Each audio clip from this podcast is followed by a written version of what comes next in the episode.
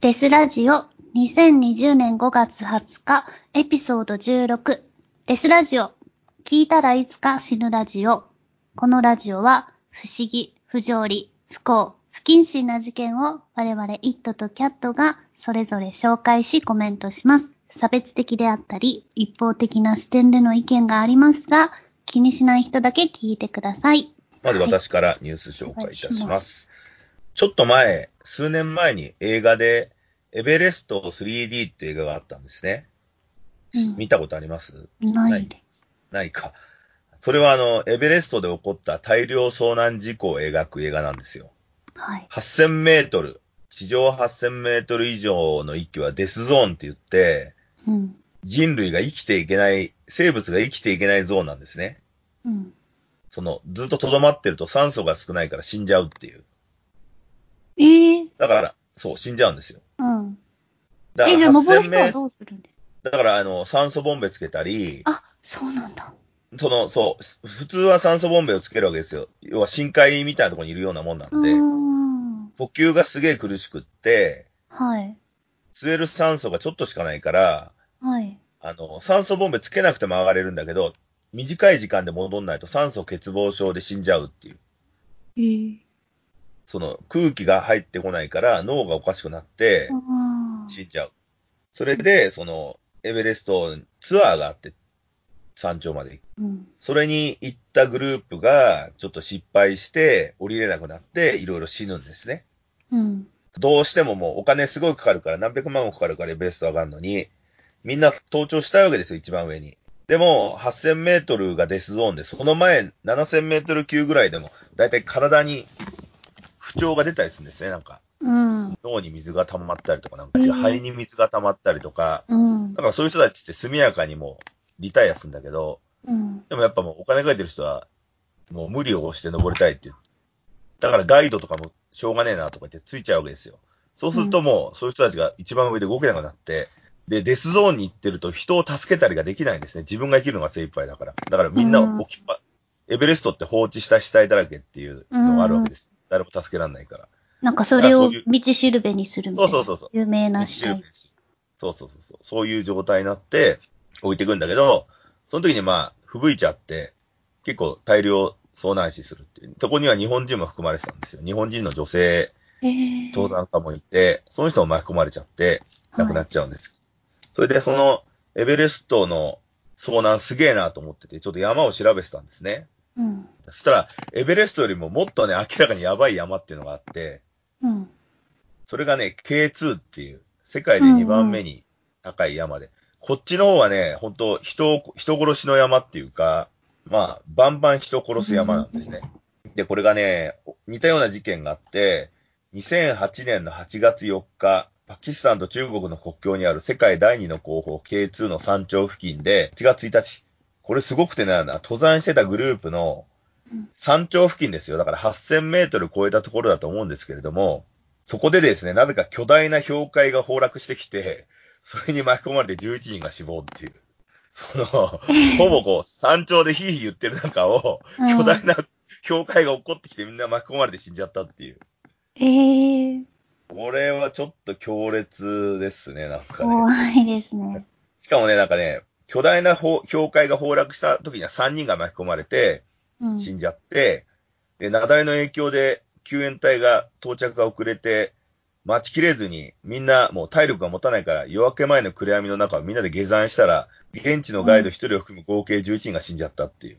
えー、え、何がいけなかったの夜明け前ってことじゃあ、その人たち、パーティーみんな死んじゃったんじゃないうん。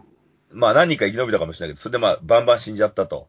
うん。それで、高地だから誰も助けられないわけですよ。ヘリコプターとかも高すぎると飛べないから、く酸素がないんで。うん。だからもう自分で降りてくるしかないんだけど、すごいのがね、あの、滑落ってあるじゃないですか。滑落っていう感じが。うん。滑って落ちるってことそうそうそうそうそうそう。それがね、なんかね、落っこった人が900メートルね下まで落っこったって書いてあって、いわゆるアイススケートリンクをこう斜めにして落っこっていくのが900メートルついてるって、これ恐怖じゃないちょっと。うん。何秒ぐらいその滑落し続けるんだろうっていう。うん。まあ当然、まあ、ほ意ぼ識死んじゃうがな途中でなくなるだろうけど。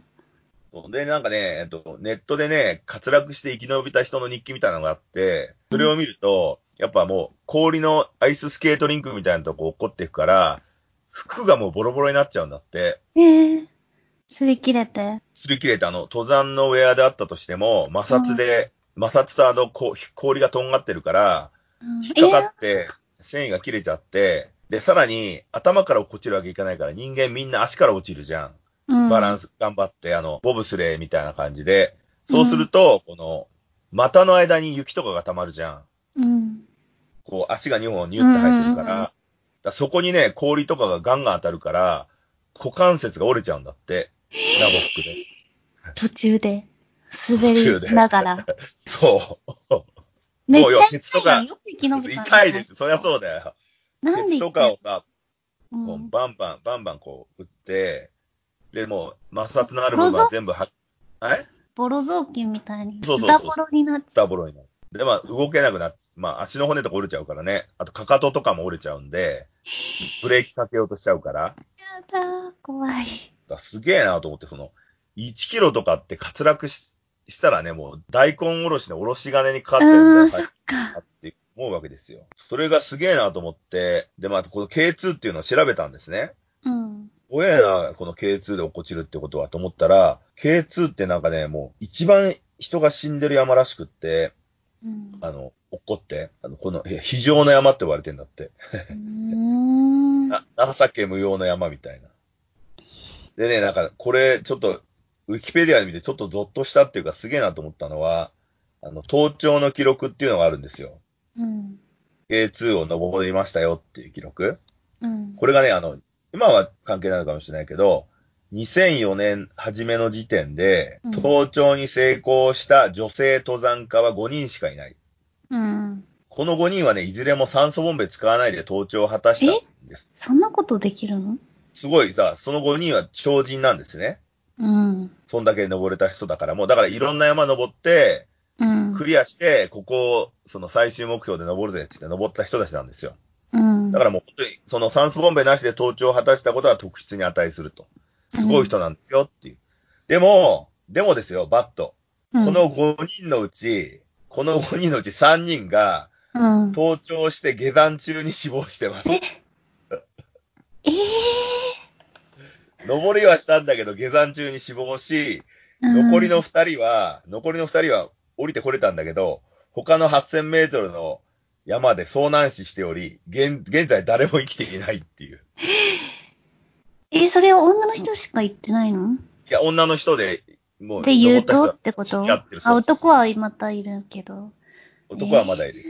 で、あと2009年の6月、これもちょっとすごいんだけど、2009年の6月、ミシェル・フェイトっていう登山家が、山頂、一番山の上まで上がって、そっからね、多分スキーで降りようとしたんだよね。うん。スキーで、あの、格好に挑戦したが、転倒して死亡。え、え、それスキー下手やん。 いや、だから、そういう、だから猛スピードなんでしょその、滑落度が。そっか。もうなんかスピードスキー選手とか じゃない。でも、転倒したら当然死ぬだろうっていう。そうだよそこね。にトライまだして歩いた方が良かったかもしそうそうそうそう。死んじゃった。それで、同行していた、当時一緒に同行していたスウェーデンのプロスキーヤーのフレードリック・エリクソンは、それを見て、俺は失敗しないって言って、翌2010年に挑戦を決意したものの、同年8月、山登ってる最中に、難所であるボトルネックってところから、やはり滑落して死亡っていう。そのボトルネックっていうところは滑落すると、到底助からないとされ、だからこの人が900メートル滑落した。れない。え900メートルってね。で、まあ当然遺体の回収も困難なわけですよ。誰も行けないから。だから今もその場所に残されて。ー、ミイラみたいでな。すで、一緒に登ってたカルテンブルンナーっていう人は、それを目撃したんで、もう登頂断念したっていうことですね。だからもう、異常に死ぬ。やめた方がいいよっていう。 そうそうそう。なんというもうね、その、山越えと思うよね、やっぱね。いや、山はめっちゃ怖い。あの、特にそれ寒い山でしょ寒いどころの話じゃそうないんでし凍ょってる凍そうそうそうそう。つるって滑って怒っちゃうっていう。え、もう、日本が寒いだけでも私無理なのに、いや本当にあとさマイナなんかあのス何十度とかの世界、一瞬でも行きたくないもんね。なんか映画でさ、ドキュメント映画で、フリーソロって映画があるんですよ。うんこ、れ、まあ、機会があったら見てほしいんですけど、フリーソロって何かっていうと、あの、崖を登るんだけど、何もね、登山道具なくって、手足だけで登るっていう。ボルタリングの感じでずっと、あの、あー命綱なしで上がっていくなしで。だから究極の、その、山登りって言われてるのね。うんもう怒ったら死ぬんで、うん。それに取り憑かれちゃってる人の話なんだけど、まあ、そういう人たちがいるんだよね、やっぱね、上がりたがる。で、俺それを見ても感銘受けたんだけど、でもその、そういう人ってさ、怒って死ぬだけじゃん。あーとか言ったら、飛び降り自殺と変わんないわけだから、うん。一瞬じゃないですか、言ってうも。ん。 1秒ないし2秒ぐらいじゃないですか、うん。意識がある瞬間って。うんでも、さ、900メートル滑落ってさ、結構数秒あるじゃないですか。うん何を思って死ぬんだろうって思っちゃうよね。いや、本当だよね。だっ、てもう、やめればよかったかな、みたいな思ってる。 いや、そんなこと思ってらんないでしょ。だってさっき話したみたいに、滑り落ちてる間に、かかとの骨とか折れて、股関節の骨とか折れていくわけだから、うんいてててててとか思いながら怒っていくわけじゃん、ずっと。めっちゃ嫌たたただ。たたたたって言ってる間に、おろし金にかけられるようにすりおろされて死ぬみたいな。え、生きたままおろし金だよ。だからすげえ嫌な死だなっていうふうにちょめっっと思ったち次ゃ第で嫌す。でしょ。あの、昔拷問で生きたまま皮膚を死なない程度にちょっとずつ削いでいくやつあるじゃないですか。ああ、レン、レンツェですね。レンツェチーシーですね。あそう中国でしょうん。あれも怖いなって思ってたの。あれめっちゃ嫌だなって。でも、あれをは自ら 落ちたらあれだっていう、分かっててやるっていう。ああ、でもなんか死刑の方法でね、その山から、こう、滑落死させるっていうのはあるかもしれないね。いや、持っていくの大変だから。っていうのは大変だけどさ、うん、それって思ったのってさ、死刑の一種だよね。なんかこう、本当に辛いじゃないですか。辛い。たたたたたたたたって言って怒っていくのって。うん。一瞬でさ、ゴキッとかなって死んだりさ、感電死みたいにバーンとかって死ぬんだったら、うんもうなんつうの、意識の電源がブツって強制的にリセットされるけど、滑うん落死ってさ、意識が途切れないまま、いてててててててとかって、1キロぐらい怒っていくわけだもんね。なんか、ちょっときついよね、なんかいね。や、恐ろしすぎる。プロスキーヤーもね、だってこけて、こけた時点で死ぬんだからね、うん滑落死っていうか、すり全身すりおろされて死んじゃうわけだから、こんな辛い死ってあんのかってちょっと思ってしまって。え絶対辛いですよね。でも、吹雪になって、その落ちたりしなかったとしても、ホワイトアウトとかになって、そのまま凍り、凍りついて死んじゃう人も多いでしょこうし動かないま。ま。うこうしんちゃう。えそれも多分意識飛んでくのかな。い、や、俺でも、その映画の、エベレストの映画でもあったんだけど、寒すぎてさ、あの、逆に暑いって感じて、うん。服を脱いで投資したりとか、あと、脳が酸素を欠乏でやられちゃうから、その今ここを飛び降りれば、すぐキャンプまでつるって降りれるんだ。だとかって妄想で死んじゃう人とかいるわけよ。だけど、あ、それはだから一瞬だからいいんですよ。すぐ死んじゃうから。うん。だからず若っ干ちょとっとさ、ハイになっ1てキ死ロ、ぬみたい な感じ。 1キロ、1キロ滑り降りて、でさ、止められないからね、死がね。うん。もうすぐ殺してくれっていう感じじゃんだって。こんな1キロ以上滑り降りだからさ、なんか多分数十秒ぐらいは多分意識あるんでしょうわーとか言いながら怒っていくわけだから。これはちょっと、拷問の中でもかなりすげえんじゃねえかっていう、なんか。いや、私、痛本当みにがわかんない。しかも誰にも頼まれてないのに、行くんでしょまあまあ自分の限界を求めてやるわけですよね。ゆゆるりとした自殺ですよね、だかうん。ら。でも自殺にも程度があるよなって、やっぱその滑落死の恐怖っていうのは思っちゃいましたね。そうだよね。うん自殺にも程度あるよね。投資はさ、あの、基本的になんか最終的に、すごく美しい何かを見て死ねるじゃないですか。その脳がぶっ壊れるわけだから、うん。投資はね。ね、なんかもう死の死の寸前にさ、でもなそんかのす前ごいめちゃめちゃ寒い、寒い、寒寒いよみたいな状況は結構辛いと思う。まあ、ある。それに入る前寒い。そうそう、そうそう。寒いよって思ってる状況はあるんだけど、その時はでも自分の意思で動けるじゃん。コントロールができるじゃん。生きるための。うん。だから大体、そんな、あの、そう、遭難死するときは多分体力が尽きて、もうやるべきことはやったって言ってぐったりして、じっとしてると、見たことのないような美しい景色を見て死ねるっていう、ちょっと幻想的な死神々しい死っていう、もしくはテントの中にずっといて、食べるものも体力もなくなって、じーっとしてると、低体温症のすごいのになって、半分眠りながら死ねるっていう。これはまだイメージしてもそんなに辛くないと思うんですよ。体力の限界までやってるから。あと自分のやるべきことをやったしじゃないですか。うん。滑落してたって自分で何もできないじゃうん。ん。うん防げば防ぐほど痛いわけだから。うん で体がずっとすりおろされてることを何も自分でコントロールできないんですよ。できないよ。その時に、ね、下噛んで死ぬとかすればいいのかもしれないけど、うん。そんなのできないんですできないよそよ。ガんタなガことタガタガタガタしてんだから。うん。もう早く殺してくれって感じだよ。そうそうそうそう、だからそれですよ。で、レンチェに近いっちゃ近いよね。皮膚を剥ぎ取られていくみたいな。もう一思いに殺してくれ、みたいな。えー、もう本当に信じられない。そんなことを自らしたいって思う人がいることが。まあまあ、そうですね。うん。でもなんか挑戦、挑戦したいんですよね、きっとね、それは。チャレンジしたいっていう。うん。でもどうなんですかね。ある程度のスキルはみんなあるわけだから、うん。この辺は覚悟してんのかなっていう。えーあれがあるんですよ。やっぱ人間ってさ、好奇心っていうか、ある種のエキスパートになればなるほど死に近づきたくなるっていう傾向があって、あの、、刑務所で電気椅子のアメリカでボタンを押す人とかは、うんもう、何人も殺してるわけですよ、電気椅子で。で、みんな辛い思いして死ぬわけじゃない。まあ、電気椅子ってでも、こう、痙攣してすぐ死んじゃうんだろうけど、うん。でも、そういう人たちが辞めるきっかけっていうのは、自分が座りたくなっちゃうんだって。え、だから、その、本当みんなが、そう、痺れて見てるから、自分が座っ、自分も座って痺れたらどうなんだろうと思っちゃうんだって。へえー、そうなんだ。そう。触りたたくなっちゃうんだって、その、でみんながなってるの見てるから。ついそう思うともう、意識してないうちに体がそっちに吸い込まれてっちゃうから、うん。もうやめざるを得ないっていう、へなんかそういうところが多分あるんですよね。そのどんどん死に近づいてあとさ、あの、うんパラシュートの変形型でムササビ型のーうスーツみん。。たいなのあるじゃん。あれもさ、なんか、そうそううそうそうそうそう。あれもさ、あの、今はエクストリームスポーツでやってるけど、あれも開発して最初に広めた人たち全員死んでんだよね。えー、そうなの全員死んでる。あれも、その、ムササビ型に飛んでった後に、滑空して、最終的にはパラシュートで降りないといけないわけじゃん。うん。でも、ああいう人たちギやっリぱずギっとリまで行っちゃうんだ。ギリギリっていうか、はあいれはいはでい着地しようとしちゃうんだっえ、て。無理じゃん。無理なんだけど、その気持ちになっちゃうんだよ、多分。ひょっとしたらいけんじゃないのみたいな幻想に。えーだから、どんどんどんどん死に近づいてって、だからパラシュート開くのが遅くてみんな死んじゃうっていう。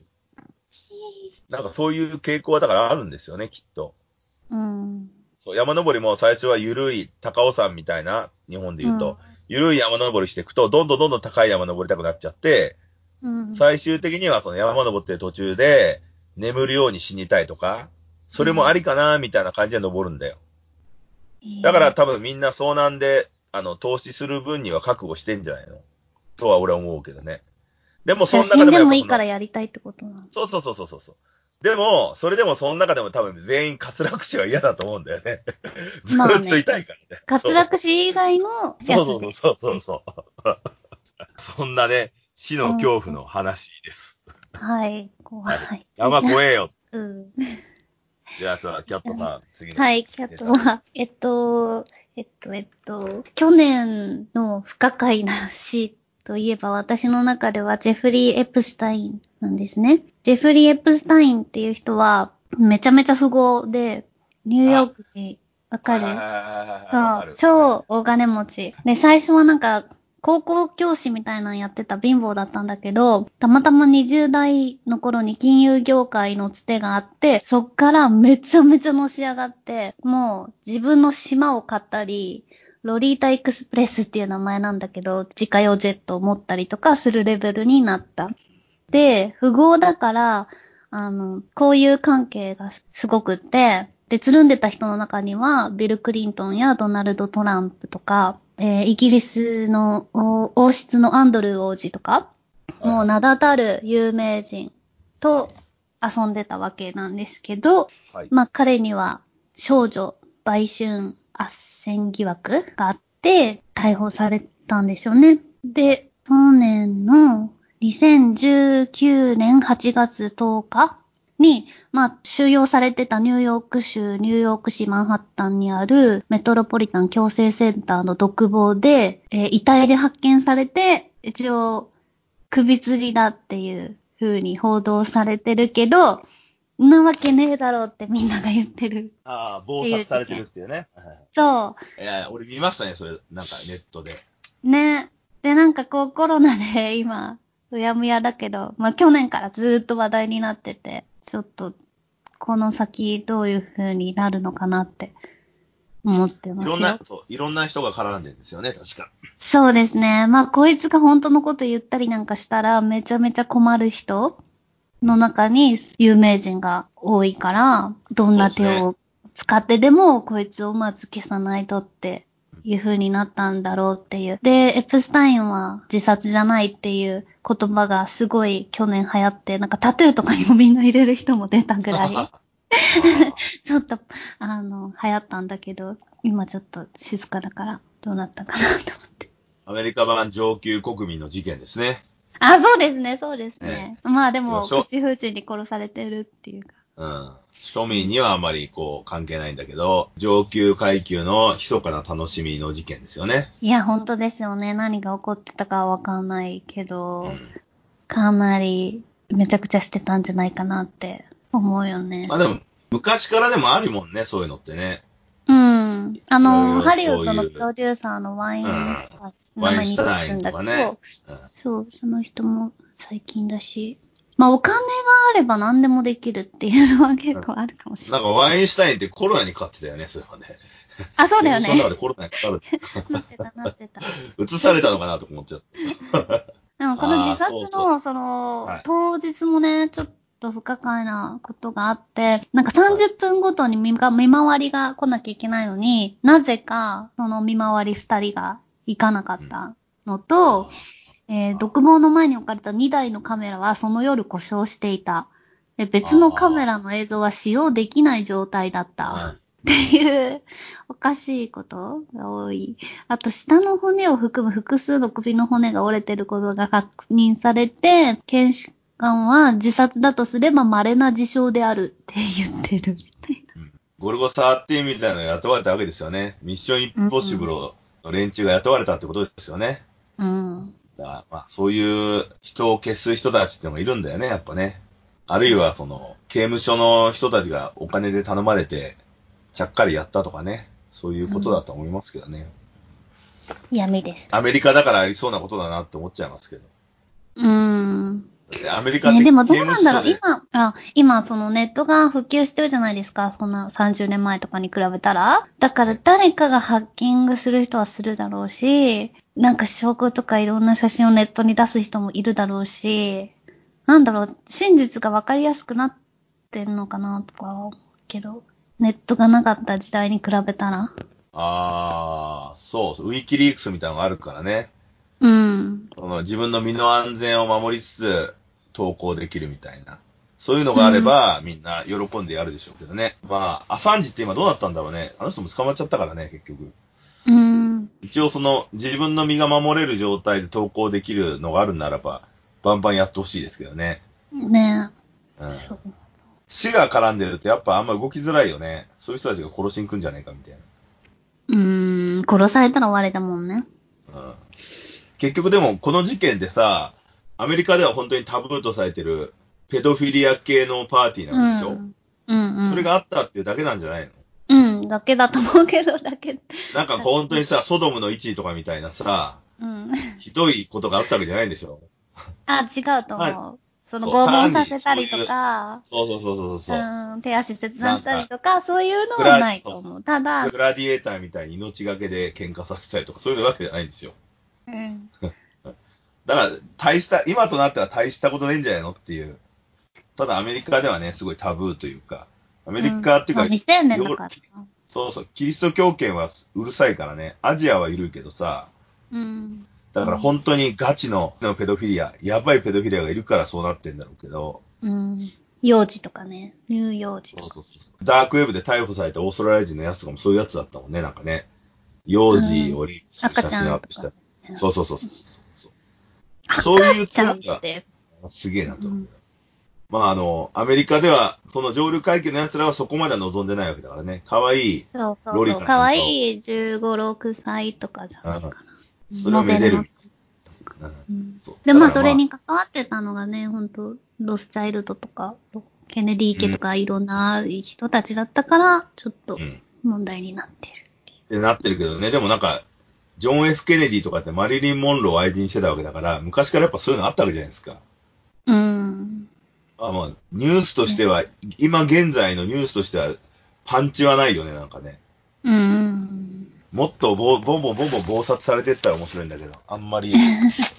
日本のプチエンジェル事件の方がよっぽどやばいだろうっていうね。うん。そうだね。まあでも、可愛くて若い女の子は、もう、ね、あの、富豪のおじ、富豪のこうお金ぐらいの価値があるから、自分を安売りせずに、存分に、その若さと美しさを誇りに思ってねっては思うけどね。そうだね。いや、だからさ、なんかそそこって、うん結、局、現代の文化のシステム、ショービズとか、資本主義システムにのっとった考え方なんだよね。だからそこは、なんか、俺は結構モヤモヤするところあるんですよ。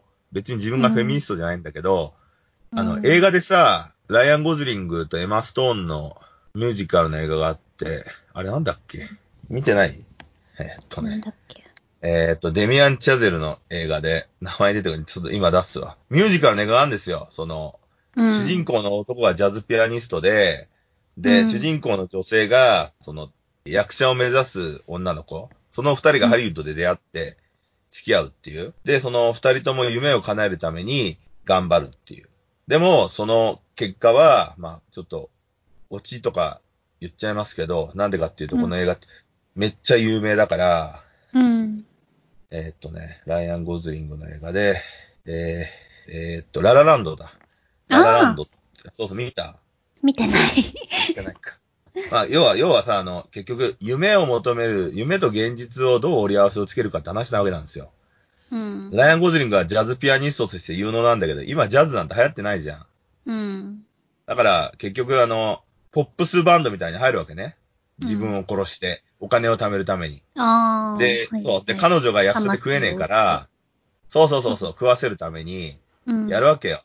結局、一緒に生活してるお金かかるから、そしたら彼女の方が、なんだあんた、自分が全然売れてないのに、あの、うん。オーディションとか落ちまくってんのに、あんたなんで夢を捨てて、そんな金儲けにすんのとか言ったりすんのね。その、いうんや 食うためじゃんとか言ってんのに。 だけど、夢を求めてハリウッド来てんだから、食うためじゃねえだろって、まあ、正論も言われちゃうわけよ。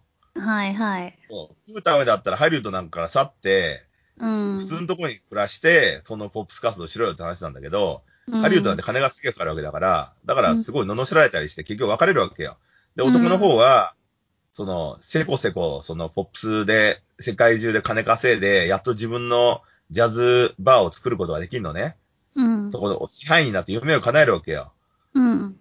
でも、まあ、パッとしないんだけど、それは彼の趣味で、頑張って貯めたお金でやってる趣味の店みたいな感じになってて、でも、うんその、ヒロインの方はどうしたかっていうと、まあ、紆余曲折あって、映画の大物プロデューサー、ワインシュタインみたいなやつと結婚して、大金持ちになって終わるっていう話なのね。結局、うんそいつも、そいつもさ、その、女優になるために、そのプロデューサーに体打って、まあ、恋愛だって言い訳するだろうけど、その位置について、楽な位置について、それがゴールだっていうふうに見せちゃってるわけよ。今言われたみたいに、美貌と、なんか、なんつうの、愛嬌かわかんないけど、性格で売って、大物を捕まえて、そういう人と結婚するのがい、ゴールだよっていうふうに見せちゃってるんですよ。でもそれれってフェミニズムの、フェミニストの人が一番嫌がることじゃん。そうだね。自分の力でのし上がってないんだから。うん。ただ、現状を鑑みれば、その上がり方しかねえじゃんっていうふうに映画は冷たく突き放してるのね。ええ、そうなんだ。そう。で要は、今の現代のビジネス、商売の考え方をすれば、女優でのし上がろうとしたら演技でのし上がるっていうのよりも、とっととその売れてる子プロデューサーとか監督とかと結婚した方が早いじゃんっていう。うん。それこそが早いゴールだろうっていうふうに提示するわけですよ。この男社会だからうんうん。っていうふうに作ってるからね、なんかやっぱ見てて不愉快に思う人もいんのね。うん。ええ、なんかもっとみんなが感動するやつだと思って、私絶対好きじゃないんだろうなと思って見なかったん だけど。そんな感じなんだ。そう。ぽく作ってるんだけど、実際はそうなわけよ。 うん。だから、なんか、すごい残酷だなと俺思って見てたんだけど、え、でも何でもそうじゃないなんかシンデレラとかさ。そうそうそうそうそうなんか白雪姫とか全部だそから、うじゃだん。から、そう、全部そうなんだけど、うん。そういうふうにドライには描かないじゃん。シンデレラがそんな突き放してないじゃん。女の子が夢見れるようにしてるじゃん、なんか。だけど、うんラランドの方はもう、本当に現実のど冷たい感じのうん。あ、そうなん見だ。せ方をちょっとえ終わり方でしちゃってるんで、だってなんか二人ともゆ夢だ、希望だって言ってるのに結局は違うじゃんっていう話になっちゃう話なんで、うん。権力を握るためには権力を持ってる人にすり寄るのが一番じゃんって言っちゃってる映画なんで、 そんな夢も希望もないでしょ、だって。ないね。だから映画としては、今、ハリウッドで頑張ってる人に最短距離を教えてくれてる映画なんだよ。こうすれば金持ちになれるよっていう。うん。だからまあ嫌いな人は嫌いなのね。夢も希望もないから。何なんだってういんう。。まあね。だから映画の構成もすごい変なのよ。前半は夢と希望があるから、ミュージカルみたいに踊ったりするけど、後半は現実に生きるのに精一 杯だからうん踊ったりできない。だから踊るシーンが全くなく なる。あ、そうだね。夢があるから踊れるわけであって、夢がないと踊れないわけよ。うん。歌は歌えんだけど、悲い。しいとか言って、でも踊ったりできないわけ。応用しないから気分が。うんまあちょっと面白い。俺は結構すげえなと思った映画なんだけど、うん冷たい映画だな。へえー、そうなんだ。だから、結局、そういうね、なんかあのー手っ取り早いのは一番金持ってるやつにするよりのが一番だっていうのが本当に現代としては正しいんだけど、うんこう、フェミニストの方々はいかがなのかなっていうね、なんかちょっと思っちゃうなっていう。まあ、なんかなんかね、その、ねじれた感じというか、私フェミニストなんですっていう人がたまにいてさ、なんか話してると、うーんってちょっと考えちゃう部分があったんで、いろいろ思った次第。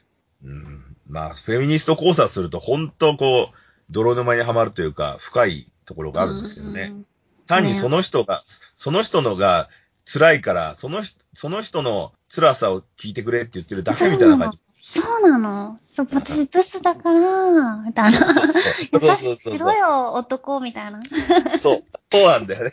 自分が不幸なのは他の人のせいにされてるうん。感を言いたがるからね。じうんてめえの努力が足んねえだろとかって言うとすげえ怒っちゃうから、なかなか難しいですよね。なんかその本人はね、ほんと努力しないで、私が苦しんでるから救い上げてくれっていうなんか、芥川龍之介の雲の糸みたいなこと言うんですよね。でも絶対神田田みたいにさ、一緒についてくる人は蹴り落としちゃうんだろうなとか、こうそういう人は思っちゃうんだけそど。うだねまあまあ、ちょっと、そんなふうに思った次第ですけど。はい。こんなところで、えー、デスラジオでした。また次回をお楽しみはいデに。スラジオでした